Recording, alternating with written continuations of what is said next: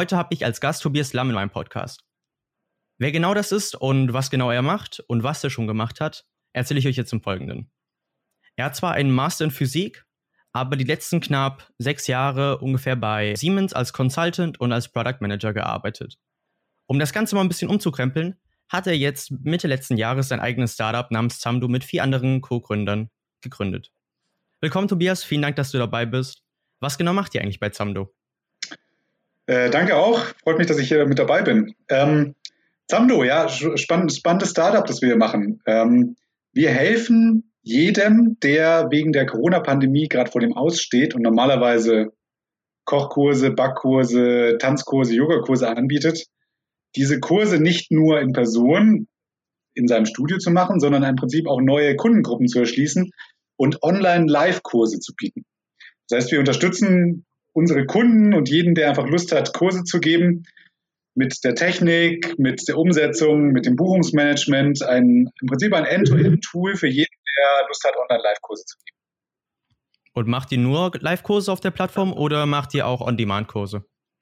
Wir machen nur Live-Kurse. Also unsere, unsere Richtungen, die wir eingeschlagen haben, sind einfach nur Live-Kurse. Es gibt, ich meine, viele Konkurrenzplattformen. Ich meine, die meisten kennen wir ja auch. Teachable, Coursera, die genau On-Demand-Kurse auch anbieten, beziehungsweise auch kleinere. Und wir haben uns bei uns, haben wir irgendwann auch rausgefunden, dass sehr, sehr viele von unseren jetzigen Kunden auch schon auf diesen Plattformen sind und gesagt haben, ich möchte aber weg ähm, von einem statischen Video, von einem On-Demand-Kurs und hin zu Online und Live, einfach weil mir diese Interaktion mit meinen Kunden fehlt. Das heißt, die Konkurrenz für On-Demand-Kurse ist einfach zu groß, auch wenn man zum Beispiel YouTube ansieht. Ich muss mit hochprofessionellen YouTube-Videos konkurrieren. Mir wird krass wenig verziehen bei On-Demand-Kursen, was Qualität und auch was Inhalt angeht. Ähm, mhm. Ich wechsle lieber in dieses authentische Live-Thema wo wir uns relativ wohlfühlen und unsere, unsere, wie wir sie nennen, unsere Kunden, unsere Creators ebenfalls. Das ist wirklich sehr interessant. Also ist das eigentlich der, der wirkliche USP gegenüber YouTube, Udemy und vielen anderen Kursplattformen, oder? Genau, also das ist äh, ein USP, würde ich es gar nicht nennen, das ist eine Ergänzung. Also es, es tun sich Leute, auch weil es noch keine speziell dafür ausgelegten Tools oder wenige gibt, schwer, diese Online-Live-Kurse anzubieten. Also es gibt viele Toolbrüche. Ich meine, das beste Beispiel ist Zoom, kennt jeder, ja. Aber was ist, wenn du auf einmal ja. mit, mit drei Kameras arbeiten willst? Also wenn du drei verschiedene Ansichten, wenn du eine Ansicht auf dein Herd, eine Ansicht auf dich und eine Ansicht irgendwie noch auf das Publikum machen willst oder so. Oder wenn du unterschiedliche Ansichten zwischen dir und deinem Publikum haben willst, dass du was anderes siehst als deine Gäste. Also es ist alles irgendwo möglich ab irgendeinem Moment, wenn man sich auskennt und manche Sachen sind nicht möglich. Aber es ist halt eine große technische Hürde und genau da springen wir halt rein, um das den Leuten zu vereinfachen, damit sie sich einfach schneller daran gewöhnen, online live zu arbeiten, damit ihre Kunden auch diese Hemmschwelle verlieren, von einem normalen Kurs in einen Online-Live-Kurs zu wechseln. Und das kommt sehr, sehr gut an. Sowohl wir als auch unsere Kunden haben sehr, sehr viel Spaß damit. Sehr interessant. Wie viele Kunden habt ihr denn mittlerweile eigentlich? Ist ja wirklich ein junges Startup, erst äh, Mitte letzten Jahres gegründet. Eine gute Frage, genau. Wir haben, glaube ich, letzte Zahlen waren knapp über 800 Nutzer im Monat ähm, von unserem Service. Wir sind jetzt noch relativ jung, haben natürlich auch von, von der momentanen Situation dahingehend profitiert, dass viele sagen, ich brauche halt eine Lösung. Wir waren jetzt auch im letzten Jahr in dem Wir vs. Virus Solution Enabler der Bundesregierung und haben dort als eines der ausgewählten 40 Startups eine Lösung gegen die Auswirkungen der Pandemie in der Corona-Krise ähm, entwickelt. Und dahingehend war unser Wachstum einfach wunderbar. Das hört sich ja sehr gut an. Und Frage, die mit Sicherheit auch viele interessieren. Weshalb bist du eigentlich von diesem sicheren Job bei Siemens jetzt eigentlich gewechselt und hast noch mit vier weiteren dein eigenes Startup gegründet? Was war die Motivation und was war letztendlich der Ausgangspunkt dafür? Also ich bin ja, ich bin ja Physiker, was du vorhin auch schon gesagt hast. Ich bin ja Physiker und äh, man, man studiert Physik, weil man nicht genau, also für mich war das so, ich, ich habe Physik studiert, weil ich nicht genau wusste, was ich mache nach dem Abi.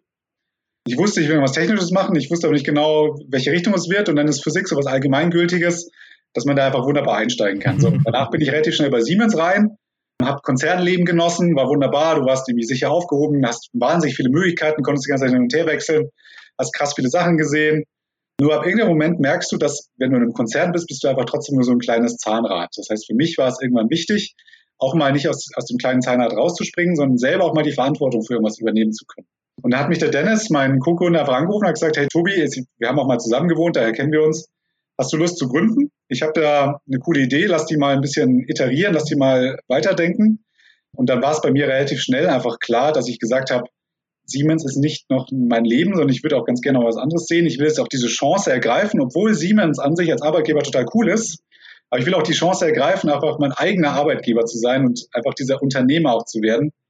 Und selber sowohl die Geschwindigkeit zu bestimmen, die Richtung zu bestimmen, aber auch die Konsequenzen tragen zu müssen. Und da war einfach die Entscheidung relativ schnell gefallen bei mir. Wie lange war dieser ganze Prozess? Also von, yo, ähm, hast du Lust, ein Startup zu gründen, bis wirklich der Plan stand mit Samdo? Ja, so zwei, drei Monate ungefähr. also war jetzt kein langer Zeitraum, sondern war ähm, relativ schnell. Du hast natürlich dann auch immer irgendwelche Kündigungsfristen in Siemens, die du einhalten musst. Dementsprechend musst du, musst du es halt noch zeitlich planen. Aber die Entscheidung war relativ schnell da. Wir hatten schon immer wieder, auch schon früher mit Freunden mal drüber diskutiert, ob man nicht was gründen kann. Ganz ursprünglich hatten wir mal diskutiert, ob wir nicht eine Dönerbude in München aufmachen. Da hatten wir nämlich einige Marktfelder gesehen, die da lukrativ gewesen wären.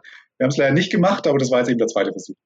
Wann habt ihr genau gegründet? Ich glaube, irgendwas so Mitte, Mitte ähm, Juli, Juni oder sowas in die Richtung, oder? Äh, genau, offizielle Gründung war September letzten Jahres, aber wir haben im Prinzip seit schon ein bisschen vorher damit angefangen. Und gab es Probleme, die da aufgekommen sind? Also gab es wirklich Sachen, wo ihr gedacht habt, okay, das waren Probleme, die hätte man wirklich vermeiden können? Also du meinst jetzt praktisch mit dem mit der Firma an sich mit Zamdo, oder? Also was wir hätten besser machen können? Genau, also selber in deinem unternehmerischen Leben oder auch eben bei Zamdo. Vielleicht drei Sachen. Die erste Sache ist, ähm, so, so, was, was wir relativ schnell lernen mussten, ist, dass Startups nie scheitern, weil sie zu wenig zu tun haben, sondern eigentlich vor Arbeit ertrinken. Und das mussten wir erstmal lernen. Also dieses, dieses Thema, dass du klar definierst, was ist dein Fokus, welche Richtung gehst und aber auch klar rechts und links Sachen weglässt. Mhm. Also auch wenn da eine Möglichkeit besteht und du sagst, boah, das könnte irgendwas werden, musst du relativ schnell sagen, nee. Oder du musst sagen, okay, wir shiften den ganzen Fokus, weil du kannst nicht beides machen. Das heißt, du musst dich konzentrieren. Das war ein Learning. Das zweite Learning war bei uns, wir waren am Anfang relativ sicher, dass wir das komplett alleine stemmen können, dieses Startup. Das heißt, wir waren, wir sind drei Gründer und wir haben gesagt, okay, wir, wir machen das bootstrapped, bedeutet, wir investieren erstmal eigene Zeit und eigenes Geld. Und wir haben eine gute Wachstumskurve und haben relativ schnell gesehen, okay, das könnten wir vielleicht im gewissen Zeitraum so weit skalieren, dass wir das auch einfach profitabel ohne zusätzliche externe Investorengelder zum Beispiel stemmen. Das hat sich im Nachgang ein bisschen okay. ähm, rauskristallisiert. Das heißt, da war ein Learning, einfach auch mal ehrlich zu sein und zu sagen, warum nicht auch einfach externes fremdes Kapital mit reinnehmen? Ähm, das hilft dir einfach in der Skalierung ähm, und auch in Weiterentwicklung des Produktes. Das war so ein zweites Learning, das wir hatten. Also ein bisschen so über die Angst zu kommen, dass man fremde Leute fragt oder externe Leute fragt, ob sie eben Gelder dazu schießen können und eben beispielsweise zu Business Angels zu gehen und nicht alles versuchen aus eigener Tasche zu stemmen mit Krediten und so weiter, oder? Genau, also du musst so oder so an die Idee glauben, weil sonst gibt dir auch keiner Geld, wenn du nicht zu 100% dahinter stehst. Selber so ein Startup zu gründen, da brauchst du relativ viel Ausdauer und das muss, glaube ich, einfach jedem am Anfang bewusst sein. Das heißt, wenn du natürlich eine Ausdauer von zwei, drei Jahren hast, brauchst du kein Fremdkapital, ja, weil dann kannst du es auch alleine stemmen. Wenn du aber weißt, dass in drei, vier, sechs Monaten dein Geld ausgeht, dann solltest du von vornherein glauben, einfach dir überlegen, okay, da brauche ich fremdes Kapital oder wie finanziere ich mich in sechs Monaten, weil dass du profitabel innerhalb von einem halben Jahr wirst, das ist sehr unwahrscheinlich. Äh, und das dritte Thema ist, ähm, das ist verdammt wichtig, Team. Es ist eigentlich ziemlich egal, wie deine Idee ist oder ob deine Idee von Anfang an erfolgreich ist du brauchst das richtige Team und zwar nicht nur auf inhaltlicher Ebene, sondern auch auf personeller Ebene. Das heißt, du musst dich mit deinen Teammitgliedern verstehen. Zu 100 Prozent. Und ihr müsst aber auf derselben Wellenlänge schwimmen und ihr müsst irgendwie auch schon mal in der Forschung mal eine schwierige Situation ge gehandelt haben.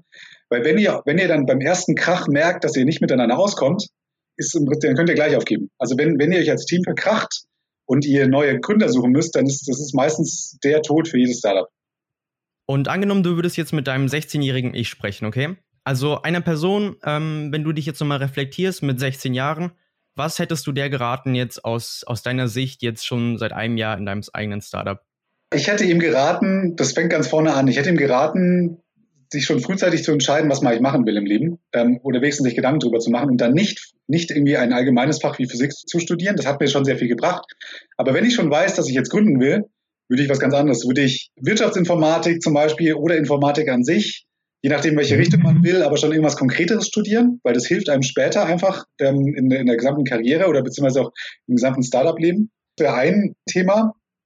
Das zweite Thema ist, schon frühzeitig in der Schule alles mitzunehmen, was geht. Also wir hatten damals Business at School von der Boston Consulting Group angeboten, auch wenn es lokale Kreissparkasse ist, irgendwelche Seminare, Events zum Thema Gründung, Business aufbauen, wie, wie tue ich Businessplan schreiben, Businessplan Wettbewerbe.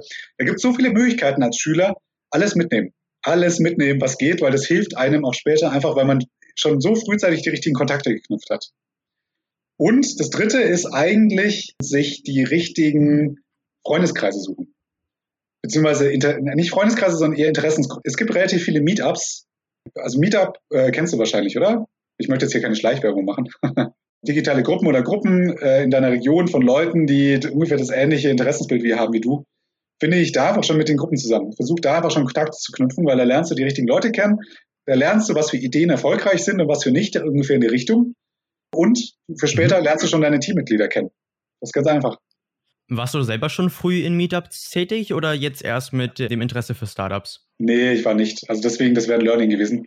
Ich wusste damals aber nicht, dass es ein Thema für mich war. Das hat mich damals noch nicht interessiert.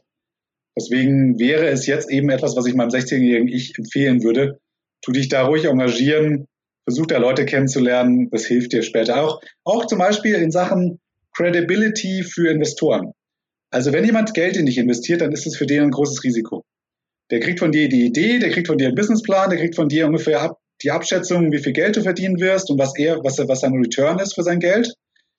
Aber wenn der sieht, dass du schon, dass du schon dich engagiert hast, dass du Leute kennst, dass du vielleicht sogar schon mal als Jugendlicher ein Startup gegründet hast, dann hast du eine viel höhere Glaubwürdigkeit dem gegenüber.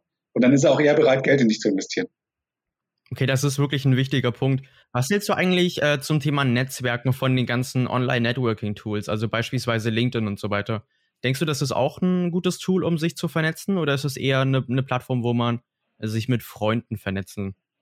Also LinkedIn für mich ist ein reines Business-Tool. Also ich, ich nutze es sehr, sehr gerne.